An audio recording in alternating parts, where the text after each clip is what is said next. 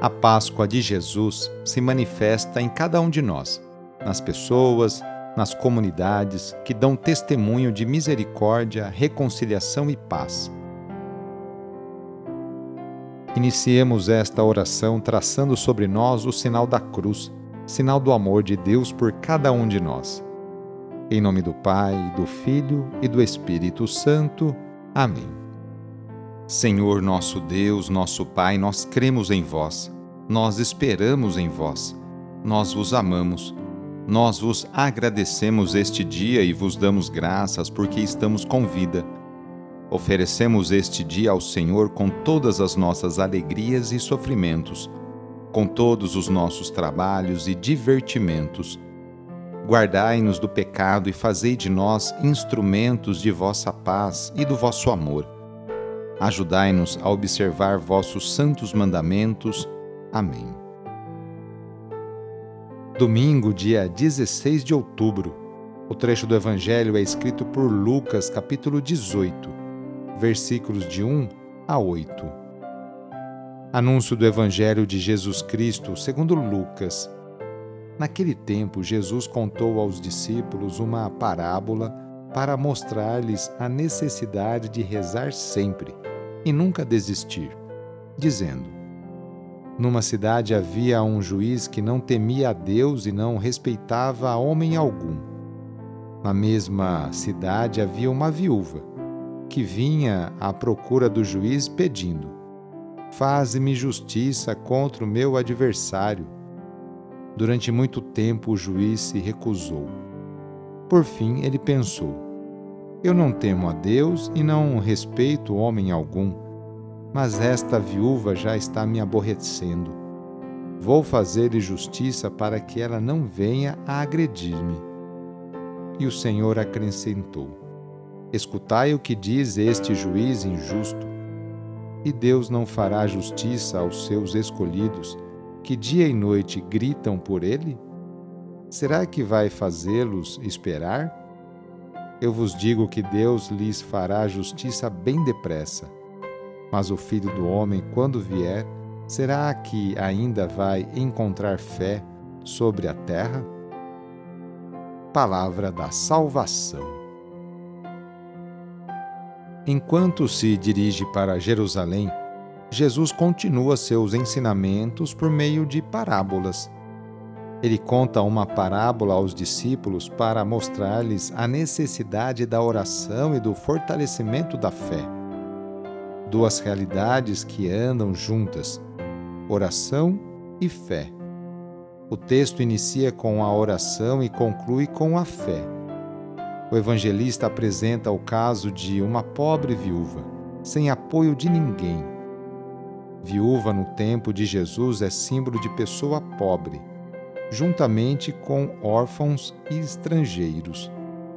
Essa viúva busca um juiz para que lhe faça justiça. Depois de muita insistência, o juiz atende o apelo da mulher. Como sempre, é muito difícil aos pobres serem ouvidos e atendidos. Por outro lado, Deus fará justiça aos pobres, seus escolhidos. Nesse sentido, vale a pena perguntar qual nossa atitude diante das injustiças que levam milhares ao empobrecimento. O exemplo dessa pobre viúva deve nos incentivar a depositar nossa confiança em Deus, justo juiz, e a nunca esmorecer diante das necessidades dos pobres. A exemplo da viúva, o empenho pela justiça nunca deveria esmorecer na sociedade. A fé pode enfraquecer quando deixamos de orar e não nos solidarizar com os necessitados. A oração e o engajamento no compromisso com o Reino de Deus certamente fortalecerão a nossa fé, pois sem as obras ela é morta. Na oração de hoje, vamos pedir especialmente a bênção para as famílias. A família é a principal responsável pela formação da consciência humana e cristã de uma pessoa. A família é a célula principal da sociedade. E atualmente vemos um grande sofrimento de tantas famílias que passam por dificuldades em seus relacionamentos. Vamos fazer o seguinte: reúna sua família e vamos pedir juntos a Deus a sua bênção. Deus de misericórdia, Criador e reparador do vosso povo, que fizesses da família humana, constituída pela aliança nupcial, o sacramento de Cristo e da Igreja. Derramai a abundância das vossas bênçãos sobre esta família reunida neste momento, para que aqueles que nela vivem unidos pelo amor sejam fervorosos no espírito, assíduos na oração, solícitos uns pelos outros, atentos às necessidades de todos e deem testemunho da fé pela palavra e pelo exemplo. Por nosso Senhor Jesus Cristo. Amém. Peçamos a Deus a sua bênção.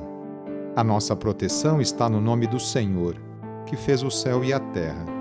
O Senhor esteja convosco ele está no meio de nós. Pela intercessão de São Tiago Apóstolo, desça sobre você, sobre a sua família e intenções, a bênção do Deus Todo-Poderoso. Pai, Filho e Espírito Santo. Amém. Foi muito bom rezar com você hoje. Se esta oração está te ajudando, eu fico muito contente. Então envie o link da oração para seus contatos familiares, amigos, conhecidos. Eu sou o padre Edmilson Moraes, salesiano de Dom Bosco, e moro atualmente no Colégio Salesiano Santa Terezinha, em São Paulo.